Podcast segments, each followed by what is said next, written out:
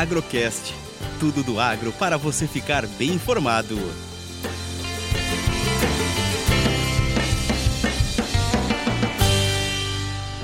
Primeira análise de 2022 de café e dólar da mesa de operações da Minasul.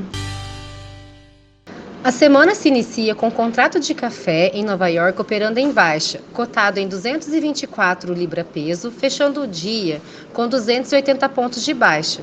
O primeiro suporte ficou em 220 e a primeira resistência em 250 libra peso.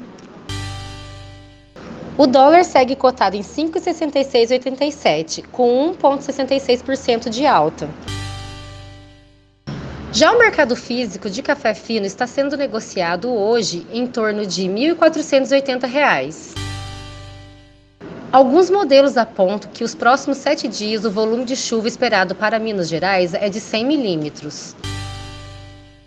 O mercado internacional segue de olho nos dados do Fed, do payroll e da reunião da OPEP que estão marcados para esta semana. Também segue no radar os dados da inflação e as incertezas fiscais. No geral, os mercados iniciaram a semana de forma positiva, mesmo com o avanço da variante Omicron, que já tem levado ao cancelamento de voos nos Estados Unidos e no mundo. Aqui no Brasil também seguimos com incertezas fiscais.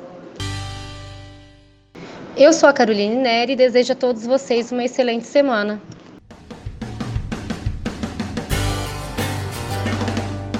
Agrocast Commodities, economia, sustentabilidade e todos os assuntos relevantes do agro você encontra aqui.